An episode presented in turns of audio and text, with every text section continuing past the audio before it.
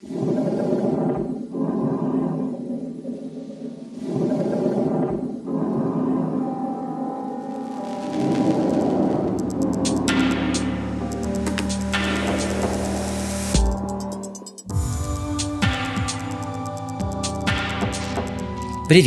Это Илья Колмановский и подкаст «Голый землекоп». Я буду рассказывать о новостях науки и технологий, об открытиях и изобретениях и о том, какое отношение они имеют к нам и к нашей жизни –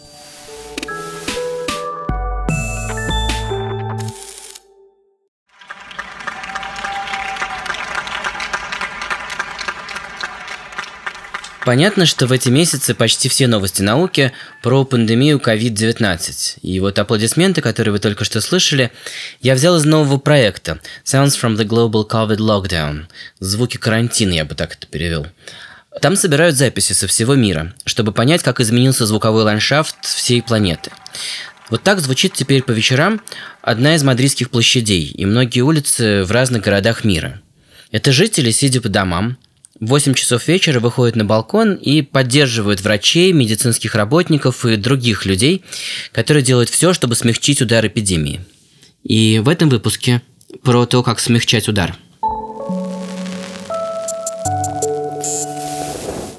Вот первые два героя, с которыми я созвонился в Зуме и о которых я хочу рассказать, такие вот два изобретателя, которым как раз по неволе пришлось смягчать удар – Кристиан Фракаси и Александр Ромайоли живут в Брешии, в Ломбардии.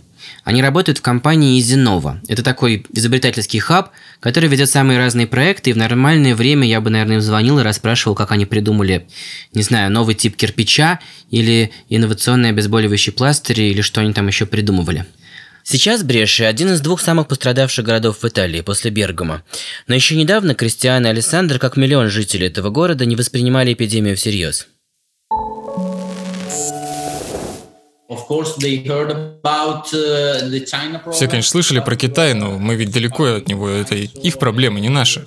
И когда в Италии появились первые случаи, мы тоже не боялись, потому что это сколько было? Два случая, ну, на сколько миллионов жителей в Италии, я не знаю. И даже когда в конце февраля правительство призывало людей оставаться дома, никто не придал этому значения. Люди также ходили в рестораны, встречались с друзьями. И вы, наверное, тоже особенно не беспокоились по этому поводу, правильно? Э, да, и мы тоже. Мы считали, что проблема касается в основном пожилых людей. Молодежь также продолжала гулять на улицах и ходила в кинотеатры и парки. Мы жили как обычно и не думали, что это опасно. Поэтому у нас сейчас так много пациентов в тяжелом состоянии.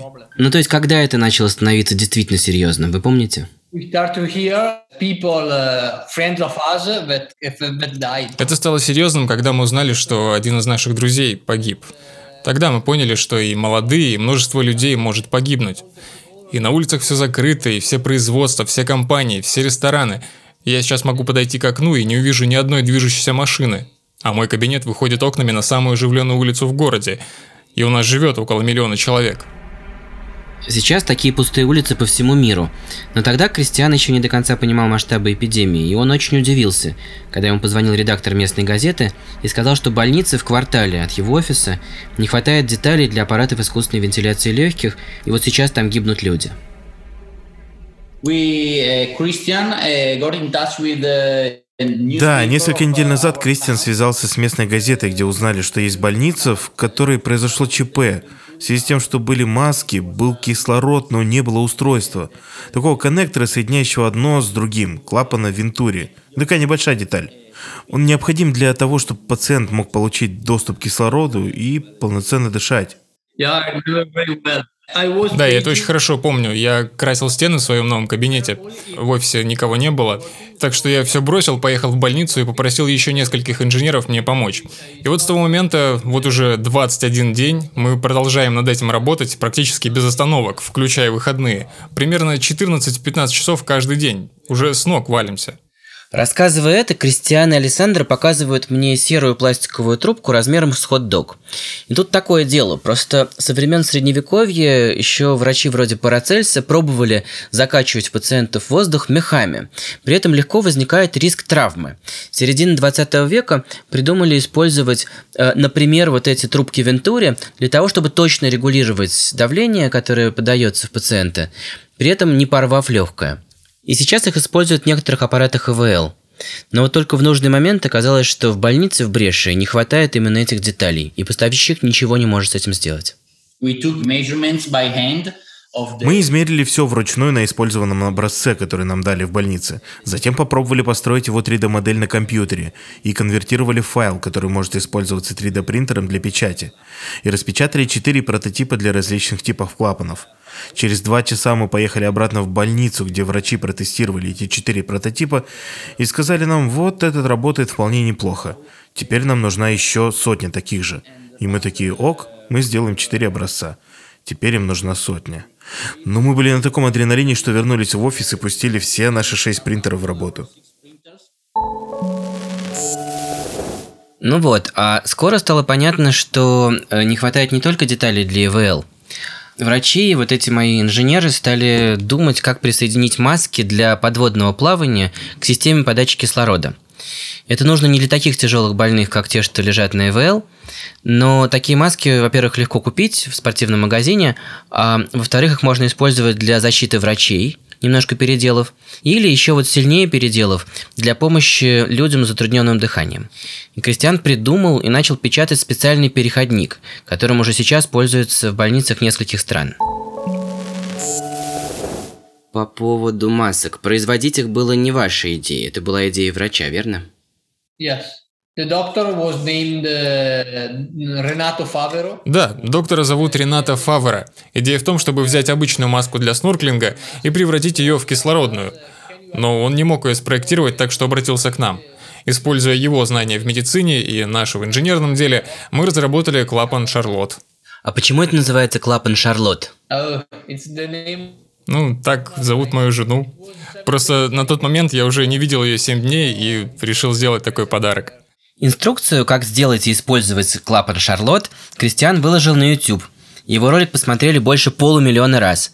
И теперь кто угодно может скачать файл, напечатать на 3D принтере этот переходник и переделать ширпотребную маску для сноркелинга в средство подачи кислорода больным и спасать людей.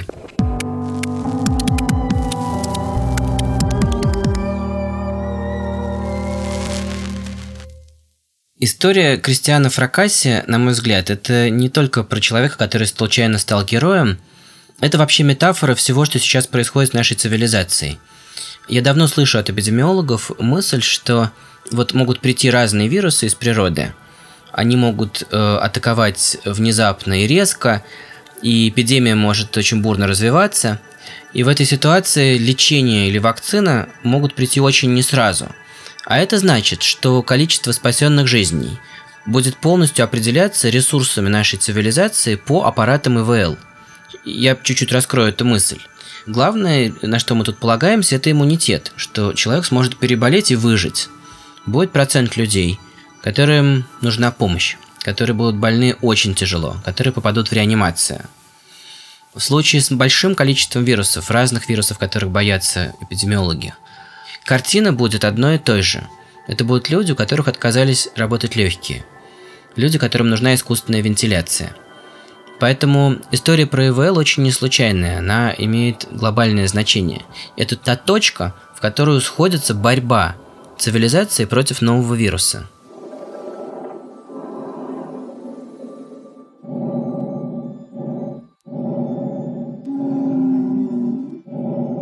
Вот так звучит дыхание человека, пораженного болезнью COVID-19. Он не может сам дышать.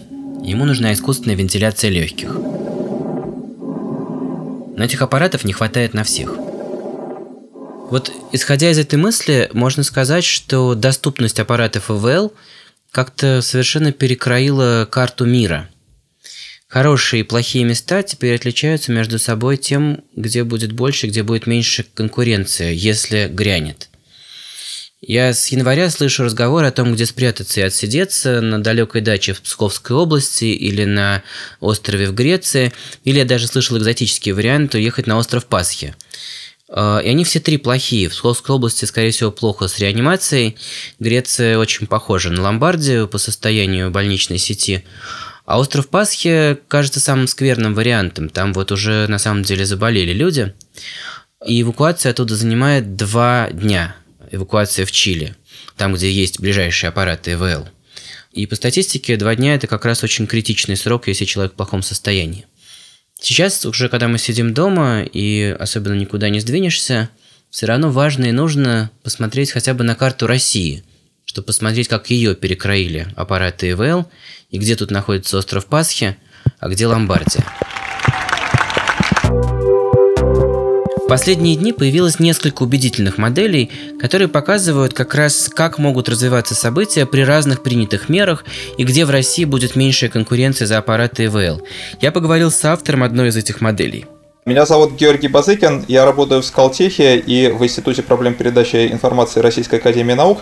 Моя основная специальность – это молекулярная эволюция, но в последнее время я много занимаюсь молекулярной эпидемиологией, в частности вирусов, и, конечно, последние недели практически полностью сфокусирован на COVID-19 и на вирусе, который его вызывает э, SARS-CoV-2, так же, как и большая часть этого сообщества. Егор Базыкин построил свою модель вместе с биоинформатиком Софией Гарушьянц. Они представили самый пессимистичный сценарий. Что случится, если никакие меры не будут вообще приняты? Они делали это 10 дней назад. Или если меры не помогут.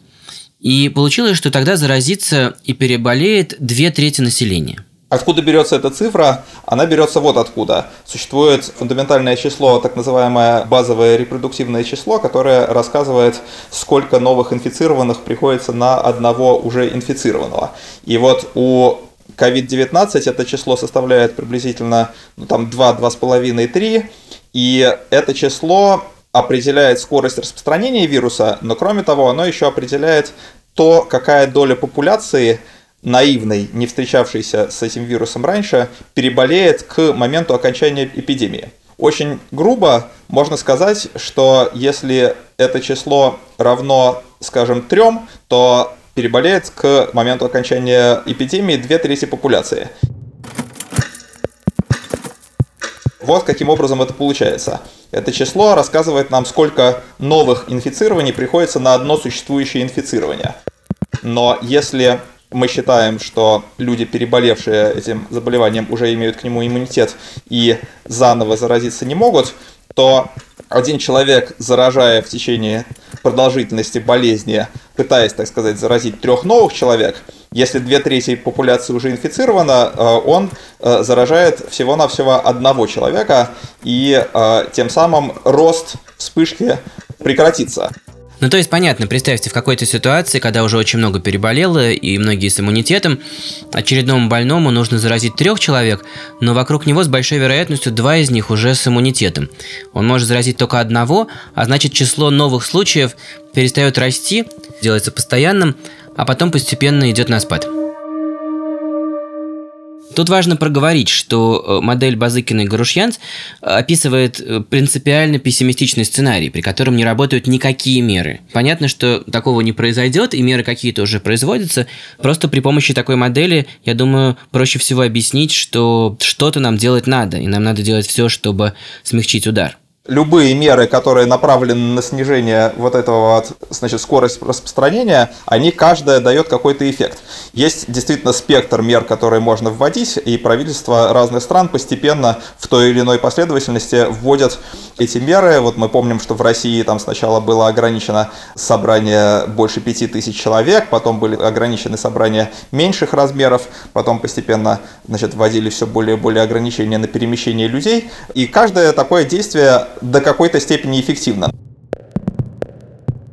Егор Базыкин и Софья Гарушьянц сделали страшно важную вещь. Они первыми наложили прогноз распространения эпидемии по разным регионам на данные об аппаратах ИВЛ и на возраст населения в разных регионах России, потому что понятно, что чем люди старше, тем больше вероятности, что они окажутся кандидатами вот на этот самый единственный аппарат ИВЛ.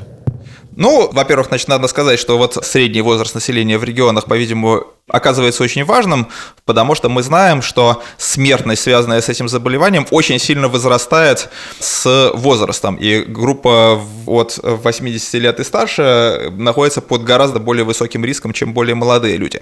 И поэтому вот эти вот различия между регионами Российской Федерации даже не в среднем возрасте, а вот в доле населения, которая пожилая, они оказываются очень важными. Естественно, было ожидаемо, что европейская часть России будет более пожилой. Мне знаешь еще что показалось интересным, что Москва моложе регионов, которые ее окружают. Что понятно, что из этих регионов в Москву поехали работать молодые. Московская область. Москва сама э, такая же. Видишь, Москва это маленькая синенькая точка в середине, да, а Московская область вокруг, она действительно достаточно молодая. Это мы смотрим с Егором на карту возрастов, на которой разными цветами раскрашены разные регионы. Я выложу ее в телеграм-канал «Голый землекоп», вы можете тоже ее посмотреть.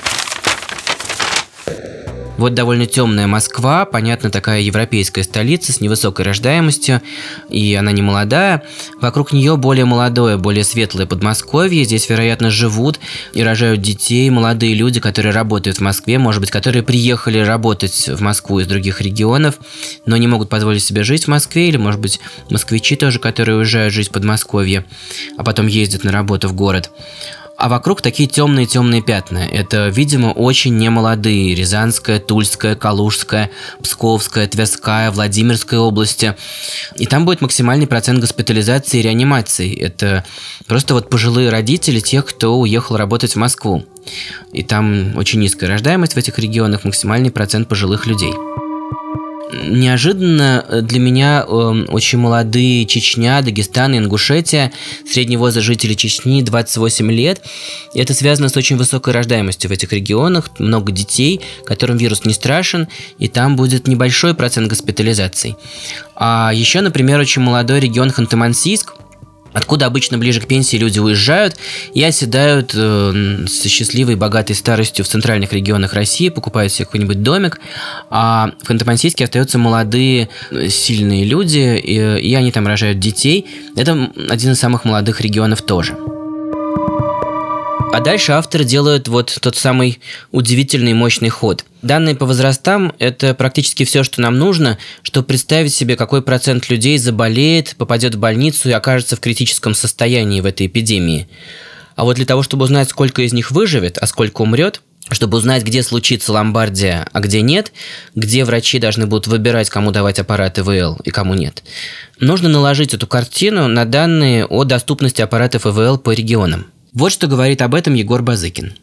Да, здесь есть два момента. Значит, во-первых, есть, наверное, то, что нужно понимать, и то, что мы сейчас видим по другим странам, по Италии и до какой-то степени Соединенным Штатам, что если меры, которые принимаются, оказываются неэффективными, то у нас возникает ситуация, когда в один момент времени один аппарат искусственной вентиляции легких нужен нескольким человекам. И эта ситуация возникает неизбежно. И в этой ситуации оценки летальности, которые у нас есть, оказываются, скорее всего, очень заниженными. Оценки летальности, которые мы использовали, это летальность в таких спокойных, благополучных ситуациях, когда все люди, которым нужна интенсивная терапия, эту интенсивную терапию получают. Мы сейчас знаем по нескольким странам, что это уже не всегда бывает так точные оценки, конечно, здесь могут быть неправильными, и мы можем не досчитываться каких-то аппаратов ИВЛ и так далее, но если эпидемия окажется никаким образом не смягченной, то в один момент времени многим людям один аппарат э, потребуется практически наверняка. Еще раз, те числа, которые мы здесь приводим, это числа за все время эпидемии, но если эпидемия будет необычайно острой, очень быстро растущей и очень э, тем самым краткосрочной, то этот, э, это число людей потребует этот, э, эти аппараты за достаточно небольшое число времени, да, не количество времени, да, примерно за Есть месяц. цифра, сколько в среднем дней проводит человек на ИВЛ, выздоравливая или умирая? Да, если человек проводит на ИВЛ приблизительно неделю, и э, вся, э, все начинается, э, растет и заканчивается за месяц, то понятно, что э, ситуация очень плохая. Поэтому чем больше удается сплющить вот эту кривую, сгладить ее, тем лучше. Но Второй результат работы – это не абсолютно эти числа, а действительно изменчивость между регионами Российской Федерации. И оказывается, что есть регионы, так сказать, в лучшем положении и, так сказать, в худшем положении. И здесь вот эти два фактора, возрастная структура популяции и наличие аппаратов ИВЛ не всегда друг друга компенсирует, а иногда оказывается, что работают, так сказать, в противофазе. Есть, например, Ханты-Мансийский автономный округ, где, во-первых, аппаратов ИВЛ достаточно много, а во-вторых, население вообще довольно молодое, и поэтому мы не ожидаем большой летальности, связанной с этим коронавирусом. И поэтому по нашей модели получается, что там дела обстоят совсем неплохо. А действительно, несколько областей в европейской части России, вот в первую очередь Калужская область, там действительно, опять-таки, по нашим данным, они оказываются плохо оснащенными аппаратами ИВЛ, и Кроме того, там достаточно пожилое население, и если эти модели верны, то конкуренция, так сказать, за эти аппараты ИВЛ будет большая. И вот я смотрю на эту карту, цифры на ней у меня на глазах несколько раз менялись, потому что появлялись новые данные о закупках аппаратов ВВЛ. И вот с последними закупками цифры вот такие. Там есть, например, Ленинградская область, где в худшем сценарии на один аппарат ИВЛ будет претендовать 111 человек за время эпидемии. Но только это может произойти очень быстро, за месяц.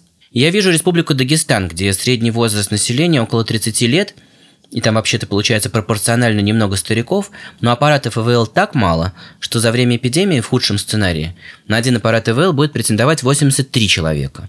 С другой стороны, есть Ставропольский край, где население постарше, но, видимо, получше с аппаратами ИВЛ. Они вообще в топе списка в одном из лучших положений сейчас оказались, поэтому там всего 10 человек на один аппарат ИВЛ за время эпидемии. В лучшем положении только Республика Тыва и Ханты-Мансийск, там вообще всего по 7 человек на один аппарат ИВЛ. И Москва тоже в неплохом положении, где-то вверху списка. Здесь в худшем сценарии будет всего лишь 20 человек на один аппарат ИВЛ. Повторю еще раз, при самом худшем сценарии, это то, что заложили авторы в модель, если меры вообще не сработают или не будут приняты. Меры – это карантин, это социальная изоляция. Это то, что, громко говоря, зависит от нас с вами. Я, посмотрев на эти карты, поговорив с Егором, честно говоря, получил очень сильный стимул сидеть дома.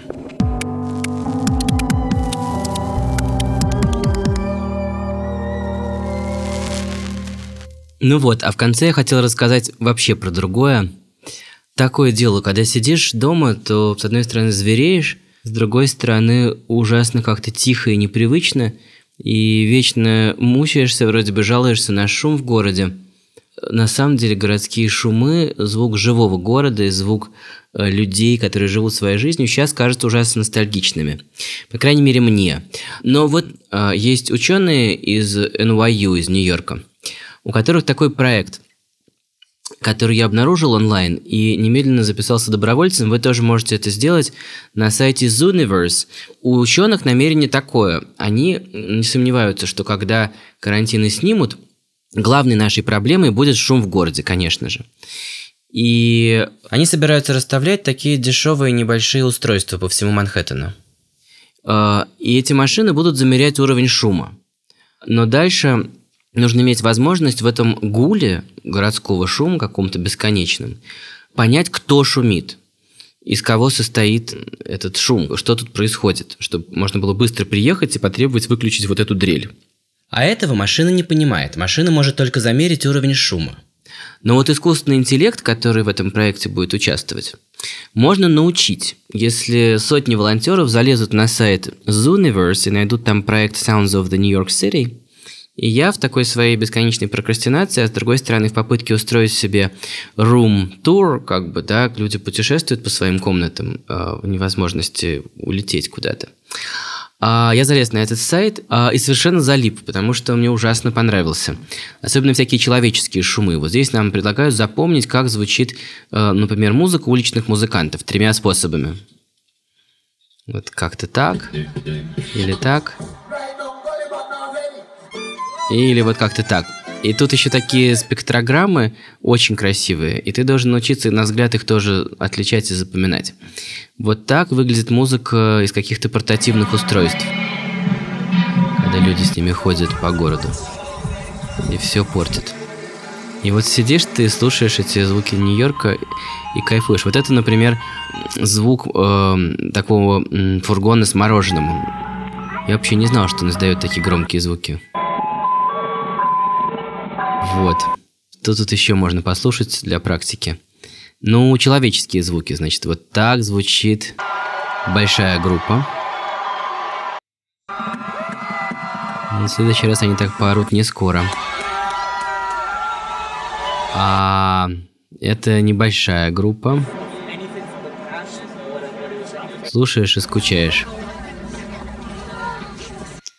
А это толпа. Вот правда, когда мы еще услышим эти толпы,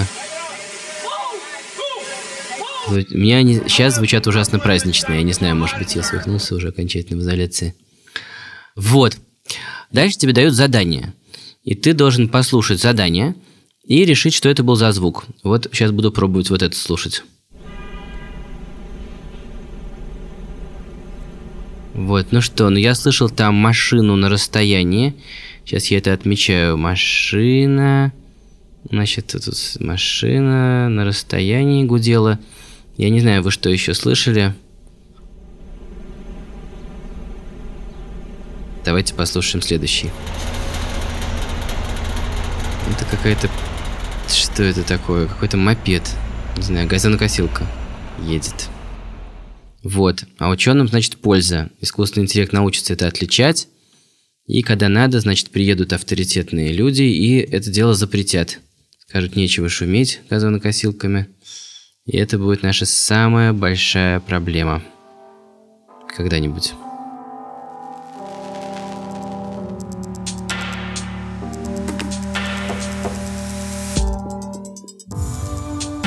Это был подкаст студии «Либо-либо. Голый землекоп».